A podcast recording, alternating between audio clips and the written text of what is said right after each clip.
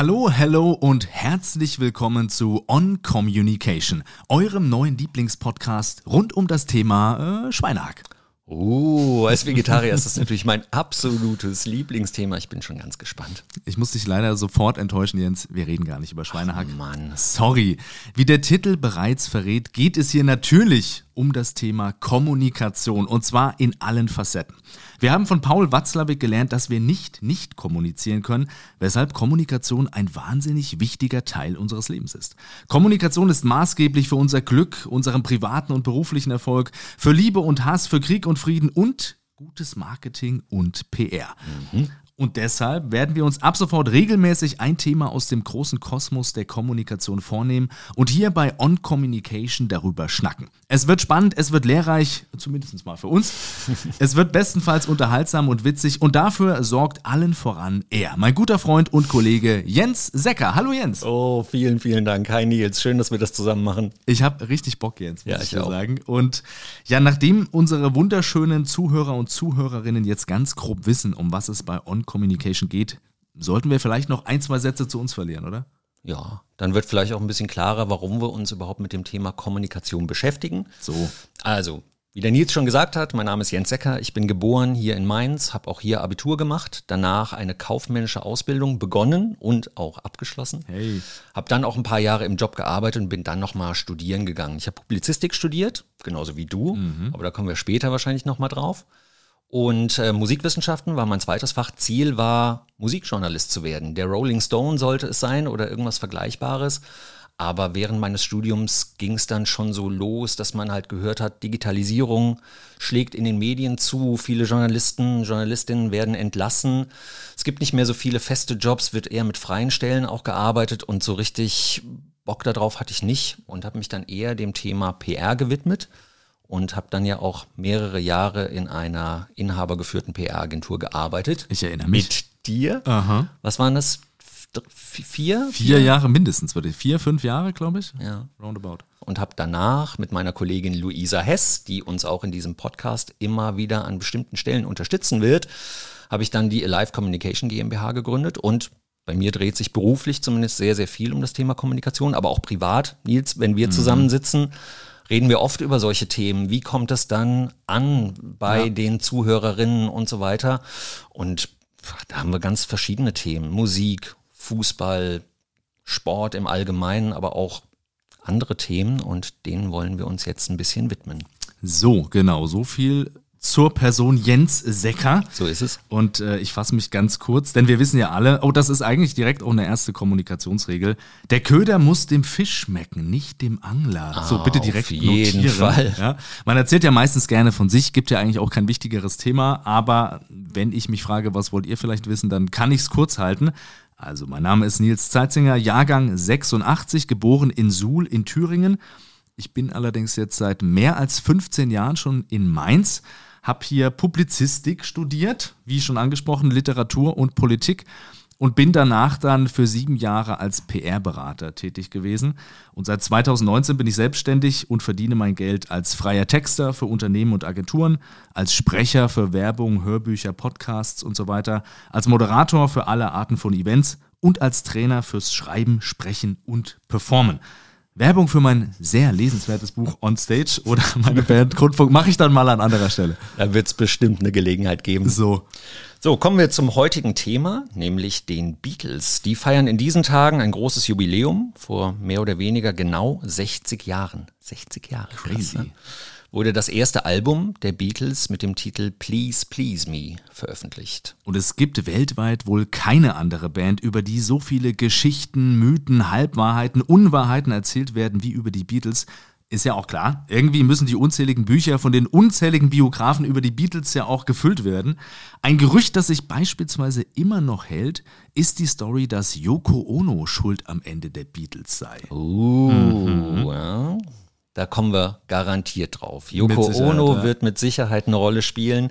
Wir verfolgen aber mal eine etwas andere Spur und gehen in den kommenden Minuten mhm, Mal gucken, wie lange Stunden es wird. in den kommenden Tagen. Wir gehen der Frage nach, ähm, ob die Beatles möglicherweise an der internen Kommunikation, also an der Kommunikation untereinander gescheitert sind. Mhm, richtig. Ja, und äh, Ich würde sagen, bei den Beatles, wir fangen mal beim Urschleim an, weil mich würde interessieren, Jens, wie bist du denn mit den Beatles überhaupt das erste Mal in Kontakt gekommen? Na, ganz ursprünglich, äh, meine Eltern hatten eine kleine, aber feine Plattensammlung Mhm. und ähm, da war Let It Be war eins davon und das Album habe ich schon auch relativ viel gehört. Ähm, das ist bis heute auch, das ist, oder nach wie vor in meinem Repertoire, in meinem Fundus und ab und zu lege ich die Platte auch immer noch auf. Ich habe mich dann in meinem Studium ein bisschen mehr mit den Beatles beschäftigt. Musikwissenschaften, da ging es natürlich schon auch um die großen Komponisten der vergangenen Zeit, Brahms, Beethoven, Wagner und so weiter und so fort. Aber wir hatten auch ein paar coole Profs, mit denen man auch mal andere Themen besprochen hat. Pop und Rock bis hin zum Metal, ähm, Musikvideos oder auch Filmmusiken und so weiter. Und da waren die Beatles auch immer mal wieder Thema. Vor allen Dingen auch das Album Sgt. Pepper. Da ging es damals auch um Konzeptalben. Da war das auch ein Riesenthema. Und Sgt. Pepper ist ja ein Kunstwerk. man Da kann ich direkt einhaken. Also Sgt. Pepper für mich nach wie vor das beste Beatles-Album, einfach weil es auch so experimentell und so neu war. Das war aber wahrscheinlich nicht das erste Album, was ich von ihnen gehört habe. Also ich kann mich noch erinnern, da gibt es eine Parallele. Mein Vater hatte auch eine Plattensammlung, hat viel Rock gehört und da waren die Beatles natürlich auch dabei. Ich erinnere mich an diese blaue Compilation, äh, 67 bis 70, glaube ich, genau. die Hits. Hey Jude, Here Comes the Sun und eben auch viele Stücke vom Sgt. Pepper Album. Und das äh, fand ich schon immer ganz geil, muss ich sagen. Aber so richtig reingehört habe ich mich wahrscheinlich erst so im jungen Erwachsenenalter und dann habe ich erst begriffen, was die Beatles eigentlich für einen Stellenwert haben. Ja, Aber absolut. Also ein Beatles-Experte bin ich definitiv nicht. Das ist doch wunderbar, dass wir dann jemanden einladen können, So. die Expertin ist. Genau, genau. Denn wir haben hier tatsächlich eine Beatles-Expertin sitzen, Katharina Heinius. Und Katharina ist Musikhistorikerin und Redakteurin beim SWR. Sie kennt sie alle, die ganzen Stories und Gerüchte rund um die Fab Four. Und ich bin schon mega gespannt, was sie uns gleich alles erzählen wird. Genau. Bevor wir aber Katharina jetzt hier ins Gespräch reinholen, wird uns Luisa nochmal den ein oder anderen Fakt rund um die Beatles um die Ohren schmeißen. Hi Luisa, schön, dass du dabei bist. Hi ihr zwei. Hello. Ja, sehr cool, dass wir uns hier heute für die erste Podcast-Folge sehen und hören. Ich bin zwar jetzt nicht die größte Musikexpertin, aber ich habe mich in den vergangenen Tagen etwas tiefer in die Recherche über die Beatles eingegraben. Und ich hoffe, dass ich vielleicht die ein oder andere Information noch gefunden habe, die vielleicht auch euch noch überraschen wird. Das könnte schon sein. Mit Sicherheit. Ja. Ja, die erste Frage, die mir so in den Sinn kam, ist wahrscheinlich ein Klassiker, weil die vermutlich sehr viele Bands immer wieder zu hören bekommen, nämlich jetzt in diesem Fall, wie ist denn der Name Beatles entstanden? Oh Gott, ich, ich habe irgendwann mal dazu gelesen äh, und ich meine mich zu erinnern, dass es irgendwie, der Name hat sich entwickelt, da bin ich mir sehr Ja, sicher. das glaub ich auch, Und es ja. waren irgendwie, vor den Beatles war es irgendwas mit einem anderen Wort noch davor, aber ich weiß nicht, weißt du mehr? Also ich, ursprünglich, glaube ich, begonnen hat die ganze Reise mit The Quarrymen, die Ach ja, John richtig. Lennon gegründet hat. Und dann ist da irgendwie im Laufe der Jahres Beatles draus geworden. Aber ich, wie du sagst, ich glaube auch, das waren irgendwie zwei Worte, irgendwie Beat, Brothers, keine Ahnung, sowas in der Richtung. Dann hat sich das irgendwie auf Beatles verkürzt, so in der Richtung. Ich weiß nicht. Luisa, uns Ja, bitte. also ihr seid da schon sehr, sehr richtig. Es fing nämlich tatsächlich an mit dem Namen The Quarrymen. Yes. Das war die Vorläuferband, äh, bis dann daraus 1959 Johnny and the Moondogs geworden ist. Ach ja, klar. Okay, also John Lennons Ego wurde ein bisschen gepudert. Das stand noch ein bisschen im Vordergrund, richtig. Äh, kurz darauf folgte dann das schon recht nah dran, The Silver Beatles. Das hatte ich im Kopf. Genau, okay. noch mit Doppel-E allerdings geschrieben, bis dann im August 1960 wirklich der finale Bandname entstanden ist, The Beatles. Okay. Okay, good to know. Wirklich. Good to Ja, know. woher rührt es? Es soll eine Anlehnung sein an den US-amerikanischen Rock'n'Roll-Musiker Buddy Holly mit seiner damaligen Band The Crickets. Das heißt übersetzt die Grillen. Und sie haben dann eben wohl überlegt, sie hätten gerne einen recht ähnlichen Bandnamen in Verehrung eben an Buddy Holly und haben dann ein anderes Insekt gesucht. Und Beetle heißt Käfer mit Doppel-E geschrieben, wie gesagt, anfänglich noch. Und das war ihnen vielleicht noch zu unkreativ, sodass sie das Ganze kombiniert haben mit Beat. Und aus Beat und Beatle wurde dann The Beatles mit EA geschrieben. Alles klar. Okay, kann man machen, ne? wer auf Insekten steht. Irgendwie denkt keiner mehr an Insekten, oder? Kann das sein? Irgendwann wird so ein Name so ein Selbstläufer und Ja, dann ja. entfernt man sich so ein bisschen von der eigentlichen Bedeutung. Absolut, gefühlt. klar. Ja. Ja, also sie gelten ja heute als eine der erfolgreichsten Bands aller Zeiten, wenn nicht sogar als die erfolgreichste Band. Und das zeigt sich auch an der Anzahl der von ihnen verkauften Tonträger. Also da werden dann eben sowohl Alben, Singles, aber auch Downloads zusammengezählt. Dementsprechend schwierig ist es eben überhaupt, diese Zahl überhaupt zu ermitteln. Das ist stetig im Fluss, was ich aber gefunden habe und was man sehr sicher sagen kann. Sie haben bis heute insgesamt über eine Milliarde Tonträger verkauft. Krass. Wow. Mann, oh Also das muss man sich wirklich auf der Zunge zergehen lassen. Das ist irgendwie eine abgefahrene Zahl, kaum vorstellbar. Was mich aber zu Fakt Nummer drei bringt, nämlich man würde ja dann auch annehmen, dass sie entsprechend auch zu den Bands gehören, deren Alben zu den am meisten verkauften zählen unter den Top, Ten. Also dass eines ihrer Alben eines der meistverkauften Alben der Musikgeschichte ist. Aber unter dieser Top Ten Liste sind sie tatsächlich nicht geführt. Das führt jemand anderes an, nämlich das am meisten verkaufte Musikalbum aller Zeiten ist. Darf ich sagen? Ich glaube, ich weiß es. Ich glaube, ich weiß es.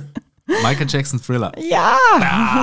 Bam! Komm. Ich habe das irgendwann mal nachgeguckt, äh, weil ich das für eigene Recherchen gebraucht Mhm. habe und ich äh, erinnere mich, dass es eine große, große Zahl war, die natürlich sehr variiert. Ich habe 100 Millionen im Kopf. Ich weiß aber nicht, ob das die offizielle Zahl ist. Na, nicht ganz, es ist etwa halb so viel, also über 49 Millionen Mal, weil wir hier wirklich über Alben reden und nicht wie zuvor Tonträger, Ah, okay. wo mehrere verschiedene Faktoren zusammengezählt werden, aber ja auch gigantische Summe, also über Absolut. f- 49 Mal verkauft bis heute. Ähm, unter den anderen Top 10 Platzierten finden wir auch Namen wie die Eagles. Wir haben ACDC, aber Back in Black. ja, Mit richtig. Back in Black. Das ist es. Äh, aber zum Beispiel auch auf Platz 10 Pink Floyd mit The Dark Side of the Moon. Auf Platz 10, da hätte ich ja vermutet, dass sie deutlich höher sind. Ja, vielleicht, weil du sie so geil findest. das. Ja, das kann schon sein. Ich würde sie auch weiter vorne ranken, aber gut. Ja, und äh, wo wir jetzt eben bei diesen absoluten Top-Platzierungen auch sind, kommen wir zu einem weiteren Rekord, den die Beatles wirklich sehr, sehr lange gehalten haben. Nämlich, wir blicken zurück in den April 1964. Zu diesem Zeitpunkt ist es den Beatles gelungen, mit ihren Songs die ersten fünf Plätze der US-Charts auf einmal zu belegen. Krass. Also das ist keiner anderen Band zuvor gelungen. Diese Charts werden vom Billboard Magazine herausgegeben und die Beatles haben diesen Rekord tatsächlich über ein halbes Jahrhundert lang auch halten können. Nämlich 54 Jahre, um genau zu sein, bis zum Jahr 2018. Aha. Ja, und da kam dann jemand anderes auf die Bühne, nämlich jemand, dem es gelungen ist, sieben Songs unter diesen Top Ten auf einmal zu platzieren. Junge, Junge. Habt ihr eine Idee? Wer könnte das gewesen sein? 2018. 18. Ich müsste mal überlegen, was da für Alben ich rausgekommen sind. Also kleiner keine Tipp, Idee. wir sind hier im Bereich des Hip-Hop. Oh, Nils. Nils. Okay, ich werde mit großen Augen angeguckt. Okay, Hip-Hop, Hip-Hop. Also ich meine, ich denke natürlich immer zu, sofort an Eminem, aber der macht nicht äh, solche Singles. Äh, boah, Drake? Vielleicht? Ja, ja. Oh, Mensch. Also wirklich krass. Äh, Drake hat hier mit seinem Album Scorpion eben sieben der Top Ten Plätze der US-Charts auf einmal belegt, bis er sich 2021, drei Jahre später, selbst übertrumpft hat. Okay. In dem Jahr hat er gleich neun von zehn Plätzen belegt, nämlich mit Certified Lover Boy. Aber auch das ist kein gültiger Rekord mehr. Der wurde im vergangenen Jahr geknackt. Oh, Oha. Von? Von einer Dame. Warte mal, warte mal, warte mal. Eine Dame. Ich glaube, letztes Jahr, wer hat. Adele hat, glaube ich, letztes Jahr ein neues Album rausgebracht. Vielleicht ist Adele? Hm, nein. Oh, warte mal. Taylor Swift.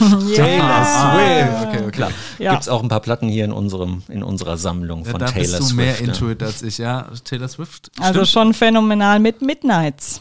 Genau, und sie hat wirklich alle zehn Plätze auf einmal belegt. Ähm, kaum mehr zu toppen. Wie Absoluter viele Lieder Wahnsinn. sind auf dem Album drauf gewesen? Ich Und glaube gab es 15, aber das ist wahrscheinlich Streaming, ne? Also weil das Album so ja, hoch das stimmt. gestreamt wird und die Streamings zählen da jetzt mittlerweile mit rein und deswegen, Da? Ob sie ein bisschen enttäuscht war, dass nicht alle 15 dann direkt. wer weiß, du hast ja nur die ersten 10 angeguckt, vielleicht waren es die das ersten stimmt. 15. Nicht ausgeschlossen. Krass. Ja. ja, also ich will das hier auch gar nicht zu lange halten. Ich habe noch eine ganz spannende äh, Information gefunden, nämlich, dass es den Beatles im März 2018, wenn wir wieder in diesem Jahr, gelungen ist, in das Guinness-Buch der Rekorde einzuziehen. Und die Information, auf die ich hier gestoßen bin, ist folgende, nämlich einer ihrer Songs ist das am meisten gecoverte Lied der Welt. Ah, yesterday. Stimmt, muss, ne? Yes. Ja, Yesterday, muss, ja. muss. Also genau, im März 2018, Yesterday, der am meisten gecoverte Song. Die Ballade wurde zu dem damaligen Zeitpunkt bereits über 4100 Mal gecovert. Inzwischen noch mal ein paar Mal mehr. Wahrscheinlich, ja. Also das sind, finde ich, wirklich Zahlen, die nochmal zeigen, ja, wie beeindruckend das Wirken der Beatles ist und war. Und ja, damit hoffe ich, dass ich euch noch ein paar spannende Informationen an die Hand geben konnte, die euch vielleicht auch gleich im Gespräch mit Katharina weiterhelfen werden. Definitiv. Vielen Dank, Luisa. Und nur weil jetzt gerade der Name Pink Floyd und Dark Side of the Moon schon gefallen ist, die haben jetzt auch ein Jubiläum. 50 Jahre Dark Side of the Moon ist auch Ende, Ende März. 50 Jahre ist das schon her. Oh Gott. Ja, und interne Kommunikation war da ja auch ein Thema, oder? Auf jeden Fall Roger Waters und David Gilmour, äh, auch die allerbesten Freunde. Ja, ja, bis zum Schluss, was man so hört, was man so hört, ja, und da sind wir ja eigentlich direkt mittendrin beim Thema. Ne? Also zwischen den beiden war es wohl nicht ganz einfach. Paul McCartney und John Lennon, da gab es offensichtlich auch ein paar Spannungen und vielleicht ja auch nicht nur zwischen den beiden. Genau. Das wird sie uns jetzt ein bisschen besser erklären können. Wir holen sie endlich mit dazu. Komm, Katharina, wir legen mal los hier. Katharina, mega cool, dass du heute bei uns bist. Wir freuen uns, eine echte Beatles-Expertin hier in unserer Gesprächsrunde heute zu haben. Vielleicht kannst du uns aus deiner Perspektive nochmal sagen, welche Bedeutung haben die Beatles für die Musikwelt? Die Beatles, heißt es ja immer so schön, haben die Popmusik, ähm, die Popularmusik ähm, irgendwie revolutioniert. Das haben sie auch. Ähm, dazu gehören zwei Dinge. Sie haben natürlich, sie waren natürlich irgendwie zur richtigen Zeit am richtigen Ort, weil es musste äh, zu dem Zeitpunkt jemanden geben, der das tut. Und sie haben es wirklich nach vorne gebracht. Und sie hatten natürlich auch ähm, zum einen die Kreativität, Sie hatten das Studio zur Verfügung, die Abbey Road Studios. Sie hatten ähm, begeisterte Toningenieure, die mit ihnen gearbeitet haben, George Martin. Ähm, und sie haben sich auch äh, in der Band weiterentwickelt. Aber sie haben vor allem auch als Freunde angefangen. Das war, glaube ich, auch wichtig zu der Zeit. Und diese, das ist echt eine Knallerfrage zum Anfang, muss ich sagen. Aber ähm, sie haben natürlich auch die Musikgeschichte geprägt, weil sich viele Bands im Nachgang auch auf sie beziehen. Wenn sie wären nicht in diesen Kanon eingetreten, wenn nicht so viele Journalisten weiter über sie geschrieben hätten, wenn sich nicht so viele Bands auf sie berufen würden. Ähm, und zwar unterschiedlichen Genres. Ne? Also wir haben ähm, immer in jedem Jahrzehnt wieder Gruppen, die, die, also wir haben ELO, die plötzlich sagen, okay, äh, wir sind die Nachfolgeband der Beatles, Jeff Lynne vorne dran. Und dann kommen später, ich, ich kürze mal ein bisschen ab, in den 90ern dann ja auch ähm, Oasis, die sagen, wir berufen uns auch auf diese Ja, ja. Beat-Kultur. Dann kommen die Foo Fighters, die sagen, ach, in uns steckt aber auch ein Stückchen Beatles, also ja, man greift sie gerne auf und ähm, sie lassen sich ja auch sehr gut aufgreifen, was ihre Musik betrifft. Du hast, du hast eben schon gesagt, dass du, dass sie so als Freunde angefangen haben. Wie kam es denn dazu? Also, sie haben sich ja nach und nach eigentlich erst kennengelernt. Es war eigentlich eine Schülerband, wenn man es mal runterbricht. Ähm, John Lennon, der irgendwie, der hatte, glaube ich, so eine intrinsische Motivation. Der wollte was, der wollte gesehen werden. Das war das, was ihn ausgemacht hat. Er ist ja bei seiner Tante groß geworden. Seine Mutter hat zwar in derselben Stadt gelebt, aber am, am anderen Ende. Und ähm, ich glaube, ihm hat diese Verbindung gefehlt, weil die hatten erst lange keinen Kontakt. Und ich glaube, er wollte gesehen werden. Und das war für ihn die Motivation, zu einem Instrument zu greifen, auf die Bühne zu gehen. Und äh, dann kamen erst alle so nach und nach dazu. Er hatte natürlich dann Schulkumpels erstmal, die, die mit ihm auf der Bühne standen, mit The Quarryman. Dann kam Paul McCartney dazu. Ähm, später dann George Harrison, der kam übrigens nur dazu, weil er einen Akkord mehr konnte als die anderen auf der Gitarre. ähm, ja, man muss sich das vorstellen. Es gab ja noch keine Akkordbooks oder Songbooks, in denen man hätte nachschlagen können, Klar. wie, wie greife ich denn ein D7? So, hm, keine Ahnung. Und da ist man dann durch die Stadt gefahren und hat halt den gefragt, der wusste, wie man diesen Akkord auf der Gitarre greift. Und George Harrison war da klar im Vorteil. So hat sich dann die Band langsam so zusammengesetzt. Sie haben natürlich auch ultra viel Zeit miteinander verbracht. Ja, allein in Hamburg, ne, was sie da an Wochen zusammen verbracht haben auf engstem Raum. Also Ja, und sich Nächte äh, um die Ohren geschlagen ja, haben ja. im Star Club. Ähm, ja. Und weiß man denn, war zu der Zeit noch alles gut? Also in diesen Anfangstagen war das da immer Friede, Freude, Eierkuchen und so vier Freunde machen zusammen Musik? Oder gab es da vielleicht schon so erste Ansatzpunkte, wo man denken könnte, na, da kann es vielleicht auch mal schwierig werden? Naja gut, ihr habt beide auch schon in Bands gespielt, ich auch. Es läuft nicht immer alles Nee. ganz entspannt. Also das ja. ist natürlich eine schöne Vorstellung, dass man da zu viert irgendwie, aber sie hatten ein Ziel und ich glaube, dass das Ziel war klar. Mhm. Sie wollten spielen, sie wollten Musik machen, sie wollten erfolgreich sein. Sie haben ja auch am Anfang in dieser, gerade in dieser Star Club Zeit viel gecovert. Sie mussten ja acht Stunden zum Teil ja. auf der Bühne stehen und, und Songs. Aber ich glaube, das hat ihr Zusammenspiel geprägt. Also, dass diese lange Dauer an. Da steigen wir dann schon ins Kommunikationsthema ein, miteinander zu kommunizieren, welche Songs spielen wir, dann, dann werden die Songs ausgedehnt, dann kommuniziert man auf der Bühne ja auch als Musiker, weil jemand sein Solo noch, noch länger spielt oder so. Also da, und dann ist es, glaube ich, auch so, dann hatten sie, die hatten so einen Freundeskreis in Hamburg, ne, um Klaus Vormann und Astrid Kircher. Mhm. und das war ganz wichtig für sie, weil das war Familie.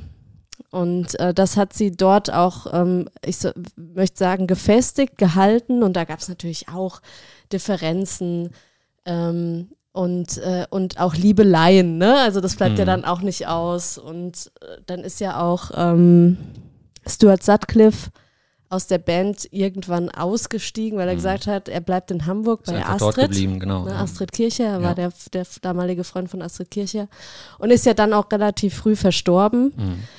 Ähm, ja, also da gab es so unterschiedliche Punkte in Hamburg. Klar, die hatten da auch viel Spaß und das Mhm. war ein Riesenabenteuer. Die hatten ja noch keine Verantwortung auch so, ne, was Familie angeht. Aber ähm, ich glaube, da war natürlich auch Potenzial für Konflikte, klar. Und dann ging es ja auch mit den eigenen Songs los, die sie dann ja Anfang der 60er dann auch angefangen immer mehr zu schreiben. Und dann hat sich ja diese Kooperation zwischen John Lennon und Paul McCartney ja rauskristallisiert. Hat das auch nochmal die Kommunikation in der Band auch verändert, dass jetzt plötzlich zwei Köpfe so stark vorne dran stehen? Ja, ich, die standen aber von Beginn an vorne, Hm. weil das waren die beiden, die am engsten miteinander waren. Vermutlich, weil sie beide dasselbe Schicksal ähm, haben, dass ihre Mutter relativ früh verstorben ist. Also beim Paul McCartney ist die Mutter an Krebs verstorben. Mhm. Da war er sehr jung, noch im Jugendalter. Und bei John Lennon war es dann so, Noch als er dann tragischer, ja. Also noch tragischer. ja, als er dann Kontakt zu seiner leiblichen Mutter eben hatte, den gab es ja und sie hat ja auch, bei ihr hat, hat er ja auch das Banjo spielen gelernt, sie hat ja mit ihm Musik gemacht. Und sie war dann zur Tante gekommen und ist dann vor der Haustür der Tante von einem betrunkenen Polizisten überfahren worden.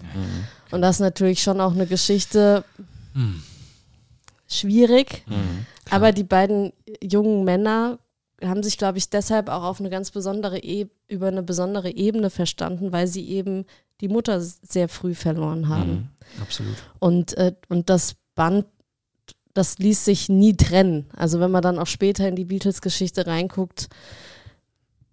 Aber wir, wir reden ja auch noch über die spätere Geschichte. Da kommen wir noch hin. Genau, ja, genau. Frage. Und wir können gerne einen Schritt weitergehen, wenn wir jetzt, wir haben von den Anfangstagen jetzt gesprochen, wenn wir jetzt mal uns in die Anfangszeit der Erfolge reinbeamen. Also irgendwann ging es ja richtig ab. Beatlemania hier und da und wir haben die Zahlen gehört.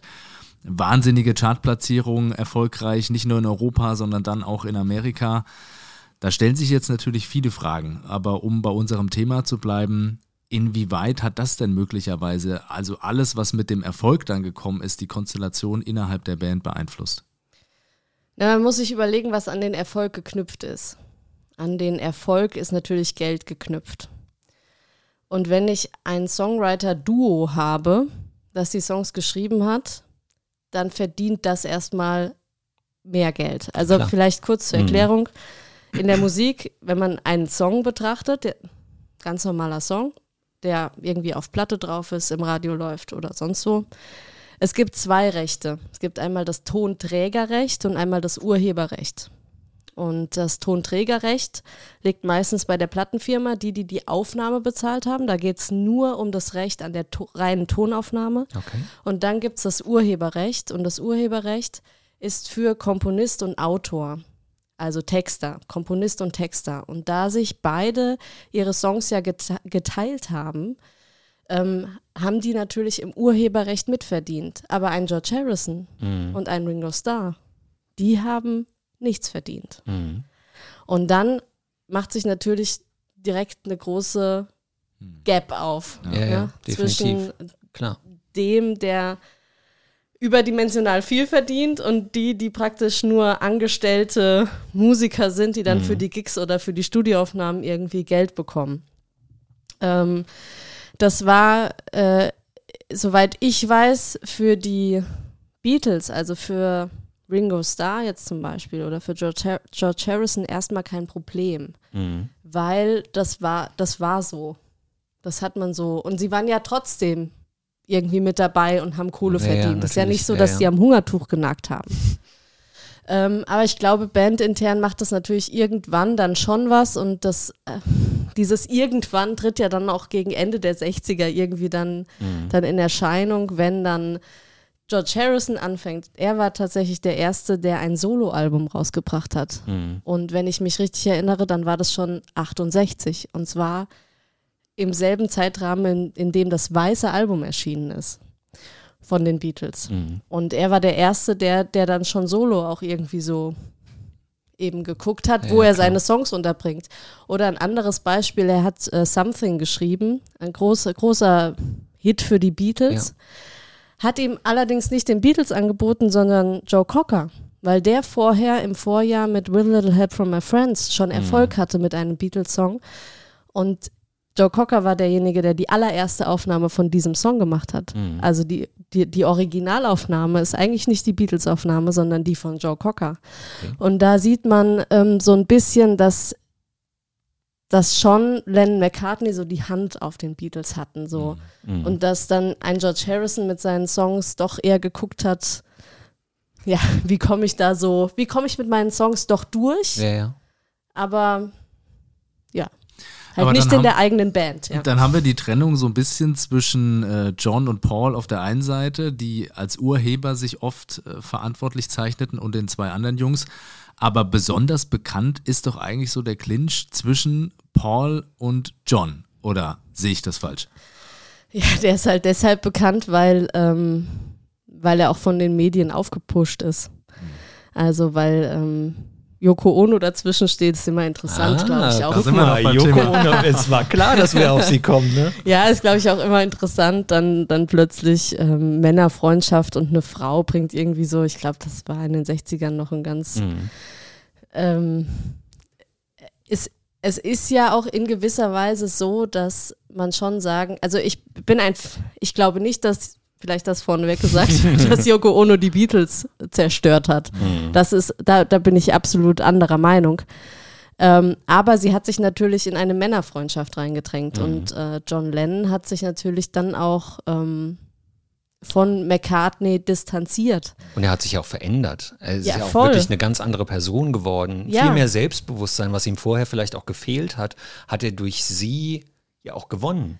Ja, weil sie ihm den Kulturfaktor gegeben hat, Mhm. möchte ich sagen. Also sie hat das ihm gegeben, was er ja auch gerne sein wollte, Mhm. der Poet, Der Künstler. der Künstler. Genau, ja. Und sie kam aus einer Gruppe von Künstlern in den Mhm. 60er Jahren, die ähm, experimentiert haben. Ich würde mich da auf jeden Fall anschließen, dass ich auch nicht glaube, dass Yoko Ono jetzt äh, hauptverantwortlich für das Ende der Beatles ist. Aber was ja schon spannend ist, dass sie ja dann auch bei den Aufnahmesessions im Studio oft mit dabei war. Und dann auf der einen Seite John mit ihr da wohl in der Ecke hing und die beiden getuschelt haben und die anderen drei so auf einer anderen Seite. Dass das jetzt nicht gut für so ein Bandgefüge ist, kann ich mir irgendwie schon auch vorstellen. Wobei das auch wieder, da wären wir wieder beim Punkt Stories oder Mythen und so weiter. Es gibt ja die wunderbare Doku von Peter Jackson, der ja Get Back nochmal als Doku rausgebracht hat. Acht Stunden Material. Und ja, Yoko sitzt neben John während mehr oder weniger den kompletten Aufnahmesessions, aber dass er sich nicht in die Band integriert hätte, das ist nicht so. Sondern man hat eigentlich schon gemerkt, wenn die beiden, gerade jetzt auch Paul und John, zusammen Musik machen, dass sie dieses Band haben, von dem du eben schon, schon gesprochen hast, Katharina. Also es war jetzt nicht so, als hätte er irgendwo in der Ecke mit ihr abgehangen und hätte zwischendrin mal seine Gitarre übergestriffen, sondern er war schon da richtig involviert. Das war, glaube ich, das, was ihm auch am meisten bedeutet hat, Musik zu machen und dass sie ihn jetzt bei diesen Aufnahmesessions behindert hätte, kann man zumindest bei dem Let It Be Album, was ja aus diesen Get Back Sessions äh, entstanden ist, würde ich jetzt nicht sagen. Sind für mich aber auch zwei Punkte, wenn ich das nur noch sagen darf. Also das eine ist ja, ob sie ihn behindert beim Musikmachen, das andere ist ja, wie fühlt sich das für die anderen an? Ja. Und da kann ich mir schon vorstellen, dass das nicht ohne ist. Ja, sie ist halt omnipräsent. Ja, klar. Ja, und wenn, ähm, ich meine, ne, ich habe schon mal gesagt, ihr habt auch beide Bands und wenn eure Freundin jeweils Press an euch stünde, ich weiß nicht, ob ihr das so cool findet oder ob das eure Bandmitglieder so cool finden. Also ich würde mich auch komisch äh, fühlen als Frau, so äh, also praktisch, also die saßen ja Schulter an Schulter. es Ja, war ja, nicht so, definitiv. dass irgendwie Yoko Ono dann irgendwie zwei Meter nebendran saß, sondern sie saß echt Press Schulter an Schulter Mhm. an in diesem Kreis von den Vieren. Ja. Und dieser Kreis, in dem die Musik entstanden ist, ähm, äh, äh, da, ähm, ich weiß gar nicht, wie ich das, also ich habe schon in dem einen oder anderen Moment gedacht, oh, Paul McCartney gleich, gleich dreht er durch. Und er hat ja auch einmal die Aufnahmen abgebrochen, diese, diese Dokumentaraufnahmen, die mitgefilmt wurden. Ähm, also ich finde das, find das schwierig, also mit Yoko Ono. Also sie ist da für, für mich auch als Frau schwer zu fassen, Mhm. weil sie ist auf, auf der einen Seite eigentlich eine eigenständige Künstlerpersönlichkeit, nimmt sich aber bei den Beatles sehr viel Raum. Und Ja, das ja. ist, glaube ich, das, was, Genau, ja. was ein bisschen schwierig ist. Sie war ja auch, ich meine, es sind, waren die Aufnahmen zum, ich meine, es waren die Aufnahmen zum weißen Album, ja, es müssen die eigentlich gewesen sein. Ähm, da stand ein Krankenbett von ihr im Studio 2 von den Abbey Road Studios. Da gibt Mhm. es Bilder.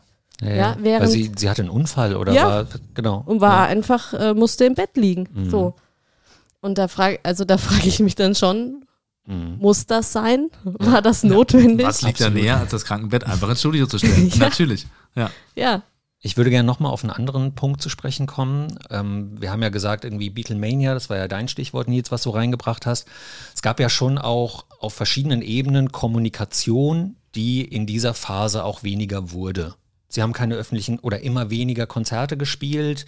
Sie haben sich da auch von ihren Zuhörerinnen ein bisschen distanziert und verabschiedet, weil John Lennon hat ursprünglich gesagt, Beatles Musik ist Kommunikation.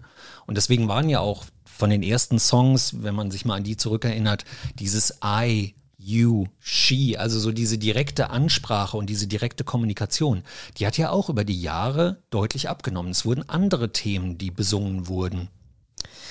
Ja, das hat ähm, mit diesem Bruch zu tun. Für mich ist es tatsächlich ein Bruch in der Beatles-Geschichte, dass sie nicht mehr auftreten. Der Grund, warum sie nicht mehr auftreten, war in vielerlei Hinsicht die technischen Schwierigkeiten. Sie konnten Mhm. das nicht mehr umsetzen. Es war nicht umsetzbar, im äh, Footballstadion zu spielen Ja. vor 20.000 Leuten. Das haben die Anlagen damals noch nicht Ja. mitgemacht. Und sie haben sich selber durch das Geschreie der Fans nicht mehr gehört. Und da gibt es ein ganz, also zum Thema Kommunikation, ein- eine ganz süße Geschichte. Ringo Starr hat sich immer am Popo von John Lennon orientiert, damit er im Rhythmus bleibt. Weil er hat sie- weil er ihn nicht gehört ja, hat. Also sie nicht gehört hat. Und dann hat, äh, hat er sich immer am Popo wackeln von äh, John Lennon orientiert. Guck mal, das ist auch mal Kommunikation, ne? Ja- Aber da habe ich noch nie drüber nachgedacht, dass das natürlich dann möglicherweise so laut ist, dass man sich Ja. da auf der Bühne nicht mehr Und hört. das macht ja dann auch keinen Spaß. ja, das stimmt. Also und also dann macht es auch irgendwann keinen Sinn. Und ähm, dann haben sie sich zurückgezogen und haben sich ins Studio äh, zurückgezogen, vor allem Paul McCartney, der Ja. viel äh, entwickelt hat als erstes. Und natürlich sind dann die Songs komplexer geworden, weil sie mussten ja nicht mehr auf der Bühne funktionieren. Ja. Auf der Bühne funktionieren Songs, die das Publikum schnell auffassen kann. Wie er eben gesagt hat, wenn man kommunizieren kann, wenn es vielleicht Mitsingparts gibt oder irgendwas. Aber das haben sie ja nicht mehr gebraucht. Und deswegen konnten, konnte die Musik auch komplexer werden oder man konnte sich mit der, man hatte ja auch viel mehr Zeit. Stell dir mal vor, wie viel Zeit Bands auf der Straße verbringen, wenn sie on Tour sind. Die, diese Zeit hatten sie, um ins Studio zu gehen. Klar. Und sie hatten auch zu dem Zeitpunkt schon das Geld, dass halt einfach das Studio für sie reserviert war. Die Angestellten vom, von Abbey Road, die, die hatten praktisch 24-Stunden-Schichten, weil immer mal jemand kommen konnte. Die haben auch tagelang rumgesessen, weil niemand kam. ja, auch das ist dann komische Ja, ja. Kommunikation Ja, mit. Mhm. mit Toningenieuren, ja, die, die das sich dann einfach langweilen und dann auf 180 sind, wenn dann tatsächlich einer kommt und mal was ausprobieren will. Ja, ja. Aber so war die Realität. Und in dieser Phase, also wo sie hauptsächlich dann produziert haben, wie würdest du sagen, war da die Stimmung? Also hat man da noch an einem Strang gezogen und zusammen coole Alben gemacht oder war das dann schon schwierig? Die erste Phase war noch cool. Also die erste Phase hat, ähm, hat noch Spaß gemacht. Also sagen wir es mal so, bis Revolver. Aber bis Revolver standen sie ja auch noch ähm, auf der Bühne. Also erst Revolver haben sie ja nie, nicht mehr live gespielt dann. Ähm, und ähm, beim weißen Album wird es schon schwierig. Da war Ringo Starr der Erste, der tatsächlich äh, für eine kurze Zeit, möchte ich sagen, aber der ausgestiegen war. Der gesagt hat, ich habe keine Lust mehr. Ich mache das nicht mehr mit, dieses Kasperle-Theater hier. und dann haben sie, sind sie hergegangen und haben ihn wieder, haben ihn, haben ihn angebettelt, wieder zurück ins Studio zu kommen. Und dann hatten sie mit Blumen das Studio so Flower Power mäßig. Ähm, Also das, das, das Schlagzeug so Flower Power mäßig mit Blumen dekoriert und haben gesagt, Ja. Ringo, du bist der allerbeste Schlagzeuger, komm wieder zurück. ähm, aber zwischen Sgt. Pepper und dem weißen Album, ähm, Sgt. Pepper haben sie ja auch schon nicht mehr äh, live, live gespielt. Das habe ich eben übersprungen. Ähm, aber zwischen Sgt. Pepper und dem weißen Album ist für mich auch eine Kommunikationslücke, weil nicht alle direkt mitgehen. Also wir haben dieses knallbunte Sgt. Pepper Album, Ja. Wo sie ja die Sgt. Pepper's Lonely Hearts Club Band sind. Auch das eine interessante Kommunikation eigentlich mit den Fans, weil sie eine andere Rolle annehmen. Ja, ja. Und sie nehmen deshalb eine andere Rolle an, weil sie andere Musik machen. Mhm. So, sie sind nicht die Beatles, sondern Ja. sie sind die Sgt. Pepper's Lonely Hearts Club Band. Da hat sich Ringo super wohl gefühlt, das war total sein Ding. Ne? Das ist bunte. Und, Mhm. und dann ging es ja nach Indien. Da haben sie ja den Maharishi kennengelernt und, äh, und sind da auch nach Indien gefahren als Band. Und wenn man sich die Fotos genau anschaut, dann sind Paul McCartney, John Lennon und George Harrison weiß Mhm. gekleidet und sind da in diesem, ähm, wie nennt man das? Ressort. Ja. Dieser, mhm. Genau, und, und, und mit, mit Blumenketten um, umhangen zwar noch Mhm. und so, also ein bisschen Flower Power kommt noch mit, aber sie sind weiß angezogen. George Harrison fühlt sich da auch, ja, pudelwohl. Und Ringo steht auf diesen Bildern mit einer Blümchenhose. Knallbunt, ja, alle anderen weiß, er knallbunt. Das heißt, er ist irgendwie nicht so ganz mitgekommen in, Mhm. dieses, in diese neue Bubble von den Beatles, in dieses neue Ausprobieren, dieses neue Feld. Und das finde ich ganz interessant, weil er betrachtet sich, glaube ich, also er, Beatles sind für ihn alles, aber er ist halt der Schlagzeuger. Er ist Mhm. nicht der kreative Kopf. Er setzt sich ans Schlagzeug, er spielt solide, er macht seinen Job super, aber dieses Künstlerische, dieses Weitergehen, so mit den anderen mitgehen, das dauert immer so einen kleinen Moment. Mhm. Wenn ich an dieses Künstlerische und an Indien denke, denke ich auch sofort an Opiate, psychedelische Drogen und so weiter. Gibt es denn da einen Zusammenhang? Also haben die Drogen einen Einfluss auf diese Entwicklung gehabt? Bestimmt. Also Drogen haben ja immer einen Einfluss mhm. auf, auf Menschen, auf Menschengruppen, auf ähm, persönliche Entwicklungen. Also von daher hatten die mit Sicherheit äh, einen Einfluss. Ähm, und auf Egos wahrscheinlich auch. Ne? Also das eine ist ja vielleicht äh, LSD und äh, dann bestenfalls äh, Visionen, die dich zu einem neuen Song führen. Aber es gibt ja auch andere Substanzen, die das Ego dann vielleicht über die Maßen äh, wachsen lassen. Ich bin nicht so drin, was da so konsumiert wurde. Ich weiß nicht. Äh also sie haben ursprünglich angefangen und haben relativ viel Alkohol getrunken und haben ja in auch, Hamburg klar. Genau, also und haben auch normal auf der Reeperbahn viel Pep und Speed. Und diesen den ersten Trip hatte John Lennon wohl kurz bevor er Help geschrieben hat.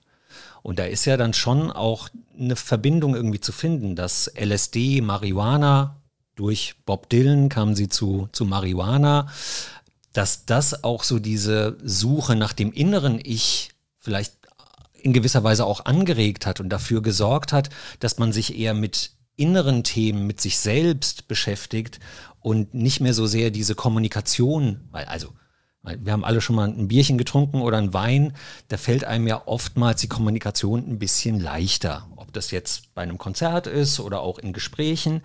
Und möglicherweise war ja dann so LSD, Marihuana eher Drogen, die so das innere Ich ein bisschen befördert haben, die Suche nach dem inneren Ich. Ja, ich glaube, da spielt noch was anderes mit ein. Wenn alle zu dir sagen, du bist der Größte, mhm. du bist der Geilste, hey, du, du bist der, keine Ahnung, du, die, die jubeln alle zu, du hast massenhaft Kohle auf, der, auf dem Konto, da fragst du dich schon auch, warum ich? Mhm.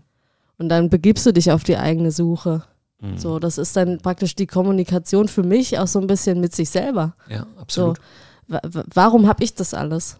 Und, und nicht mein Nachbar oder mein Schulkumpel von früher, sondern mhm. und, und, und was sind das für Herausforderungen, die mir da das Leben stellt? Und ich weiß auch nicht, ob Drogen, ähm, ihr habt es gerade so schön, das ist ja auch so ein schönes Klischee, dass Drogen zu Songs verhelfen und so. Ich glaube, wenn die viel weniger gesoffen, gekifft und äh, Kokain genommen hätten, dass sie noch viel kreativer gewesen wären. Möglicherweise. Ja, weil sie einfach mehr Zeit noch gehabt hätten, um, um auszuprobieren und so. Und man, das, das sieht man ja auch an der, an der Geschichte von Eric Clapton, ja. Also der, war ja immer dabei. Wenn er in den 60ern ein bisschen tougher gewesen wäre und in den 70ern nicht so im Drogensumpf versunken wäre, dann wäre der mhm. viel früher auch schon viel größer gewesen. Er ist ja eigentlich erst so in den 90ern dann so richtig ähm, mhm. äh, groß geworden durch MTV Unplugged, zumindest mhm. in Deutschland.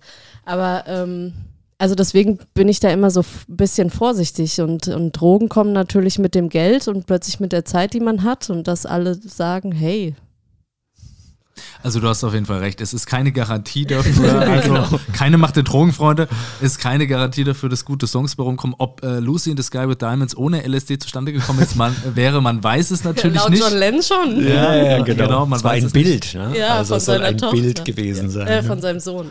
Ja. Aber das ist ein interessanter Punkt und da vielleicht nur ein, äh, ein Side-Fact. Ich habe das neulich erst irgendwo gelesen, dass zum Beispiel ein Eminem der geht ähm, morgens, ich weiß nicht, ob jetzt um acht, aber wie als zum Job geht er morgens ins Studio und dann lässt er dann auch 18 Uhr den Hammer fallen und äh, ne, haut sich da nicht groß was rein, sondern das ist dem sein Job, deswegen ist er da auch wahnsinnig mhm. produktiv, mhm. haut mega viel raus. Und äh, das kann ja auch ein Modell sein. Das war wahrscheinlich in den 60ern, 70ern nicht immer so, aber ja, ein erfolgsversprechendes Modell, einfach ja, zu arbeiten. Ne? Also der, der Job musste sich auch in den 60ern, 70ern, 50er, 60er, 70er erst entwickeln. Ja. Ne, das dürfen wir nicht vergessen. Die Technik kam ja erst. Mhm. Ähm, und die Möglichkeiten der, der Plattenaufnahme und so und dass, äh, dass Künstler so arbeiten konnten, mhm. das, ähm, das war natürlich auch ein, ich sag's mal in Anführungszeichen, Berufsfeld, mhm. das sich sozusagen entwickelt hat, wo man heute viel weiter ist, irgendwie als als damals. Und Klar. zu dieser Ego-Geschichte wollte ich noch ganz kurz einen Gedanken loswerden, weil ich auch glaube, was du gerade gesagt hast, da kommt jeder an und sagt, der, du bist der Allerbeste und du schreibst die geilsten Songs. Das macht doch auch was mit einem. Also, dass mhm. man das auch irgendwann selber glaubt. Und dann komme ich ähm, als John Lennon mit einer neuen Idee irgendwie zu den anderen Beatles und sage, hier, das ist jetzt der Shit und ich glaube es einfach auch. Und ich glaub, könnte mir vorstellen, wenn das dann halt von mehreren Seiten passiert, dass es dann irgendwie schwierig wird. Also so ein Kampf um die Ideen, vor dem Hintergrund der absolut auch gesteigerten Egos dann. Das sieht man ja ganz gut in dieser Get Back-Doku, die du schon angesprochen hast, auch Jens, ähm, dass da Paul McCartney derjenige ist, der die Zügel in der Hand hält und der Mhm. die Songs zulässt und der auch George Harrison dann rausdrängt Ja. mit seinen Ideen. Und Harrison nimmt ja dann auch sein erstes Soloalbum auf Ja. äh, mit den Ideen, die er eigentlich in die Get Back Sessions einbringen wollte. Und er sagt ja dann, er schmeißt ja auch hin und sagt, ihr könnt mich alle mal, ich mache euren Zirkus nicht mehr mit.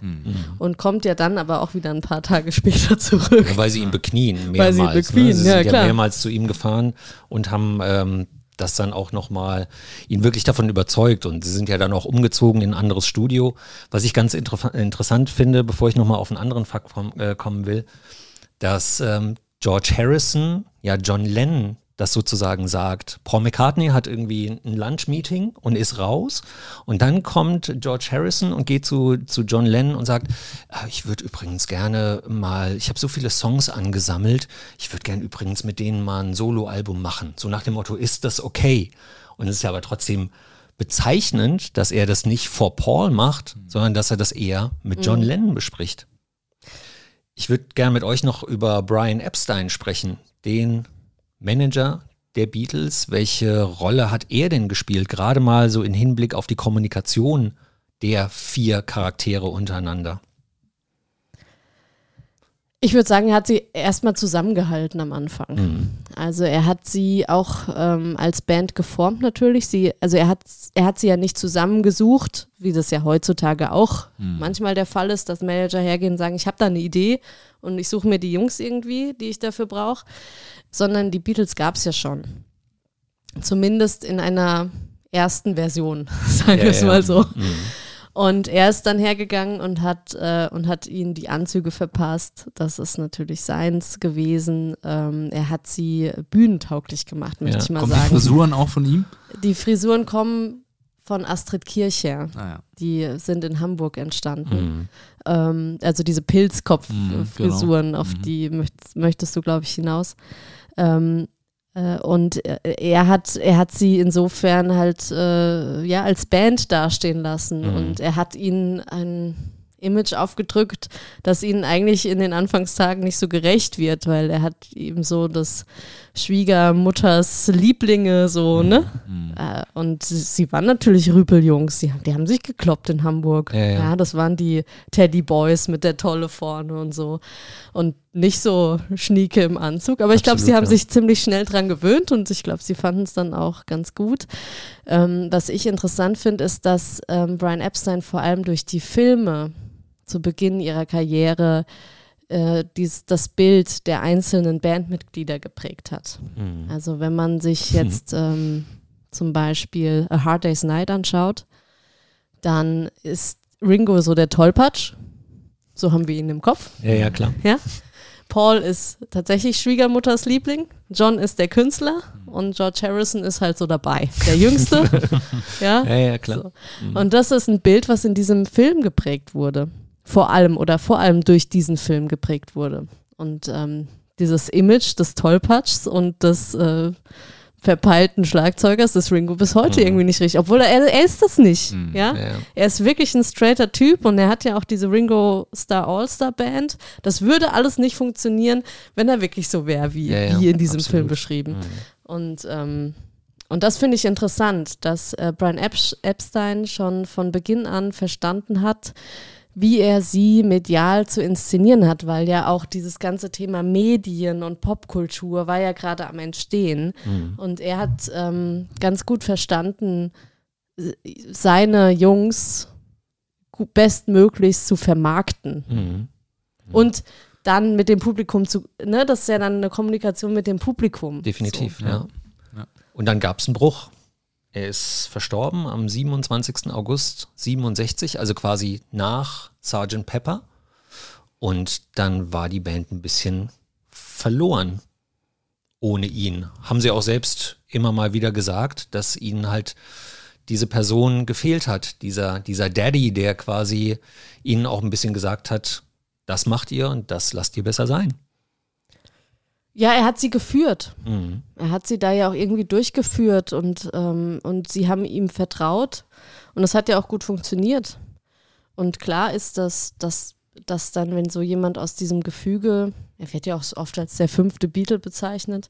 Ja, davon gibt es ja einige. Ja, einige fünfte Beatle. ja, genau.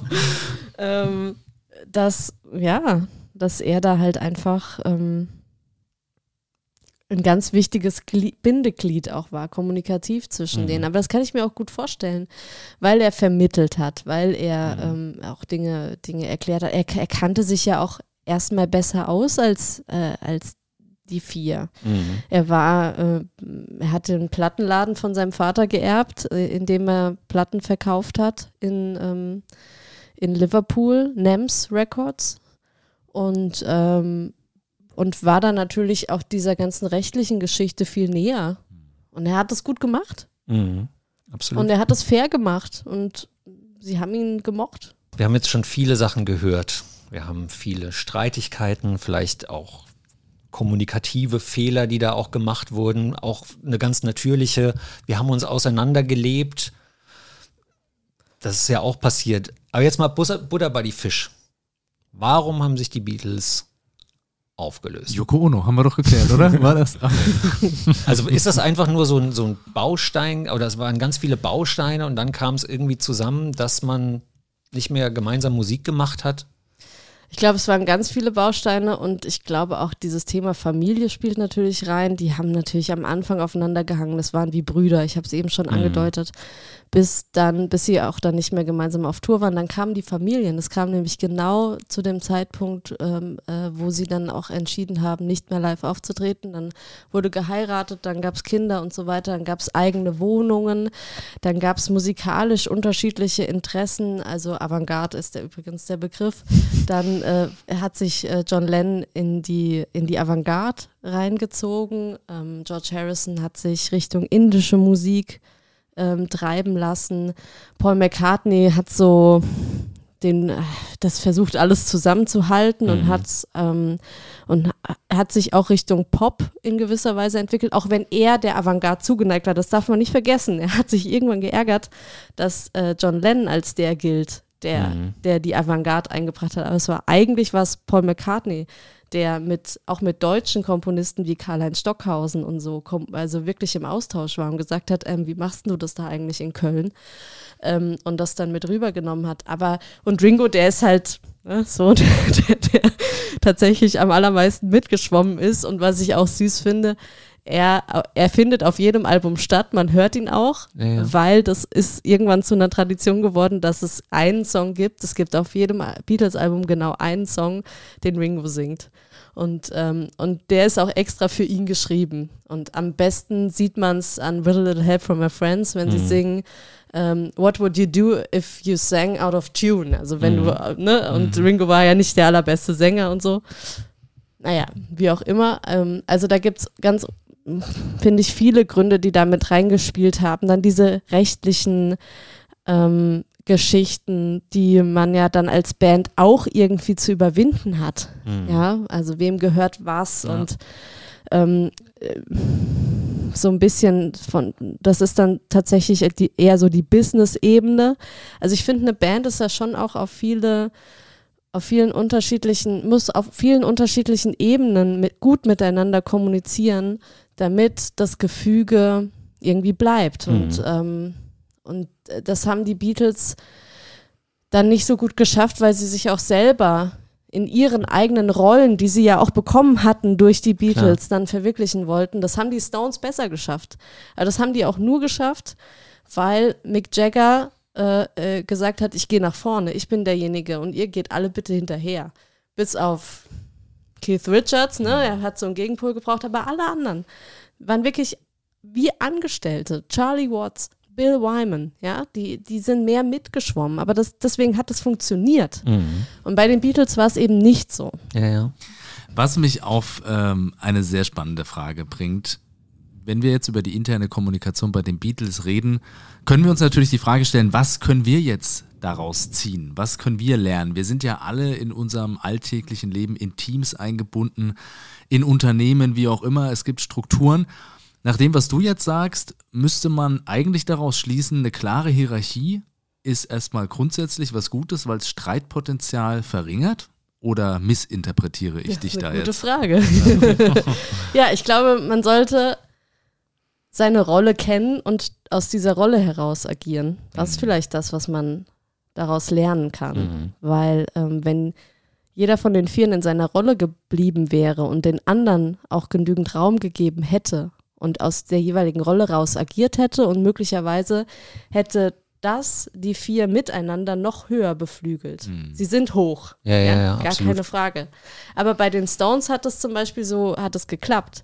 Charlie Watts, der ja jetzt vor knapp zwei Jahren verstorben ist, ähm, der ist ja praktisch mehr oder weniger mitgeschwommen bei den, bei den Rolling Stones. Er ist der Schlagzeuger, Ja, ja. ja.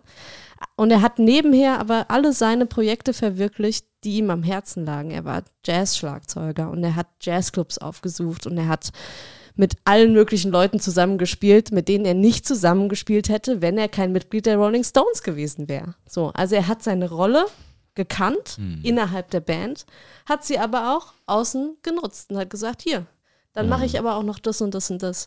Und ich glaube, wenn das die Beatles auch gemacht hätten, dann hätten sie auch weiter Musik machen können zusammen. So ist es, so haben sie interessanterweise ja auch miteinander Musik gemacht weiter. Auf den jeweiligen Alben von den anderen, wenn man mal genau hinguckt, spielen nämlich alle mit, bis auf den Alben von John Lennon und Paul McCartney. Da spielt nämlich der jeweils andere nicht mit, aber alle Genau, anderen aber sind mit alle dabei. anderen, ja. Ähm, und ja, das, das wäre, glaube ich, das, was, was ich daraus ziehe. Kenne deine Rolle und agiere aus der Rolle und du wirst wachsen. Ja. Kann ich gut nachvollziehen, weil grundsätzlich kennt man das ja aus vielen Konstellationen. Zu viele Köche verderben den Brei und wenn dann zu viele einen ähnlichen Ansatz haben oder vielleicht eben auch eine Führungsrolle beanspruchen, das kann ja eigentlich nur Knatsch geben. Können wir denn vielleicht sonst bis auf diese Hierarchiegeschichte noch was rausziehen? Stichwort interne Kommunikation, was wir jetzt für uns vielleicht, ich meine, wir waren nicht dabei, vielleicht gibt es natürlich ein paar Ausschnitte aus den Dokumentationen, wo man sieht, wie die wirklich miteinander gesprochen haben. Aber gibt es vielleicht sonst was, was wir kommunikativ da noch ableiten können für uns?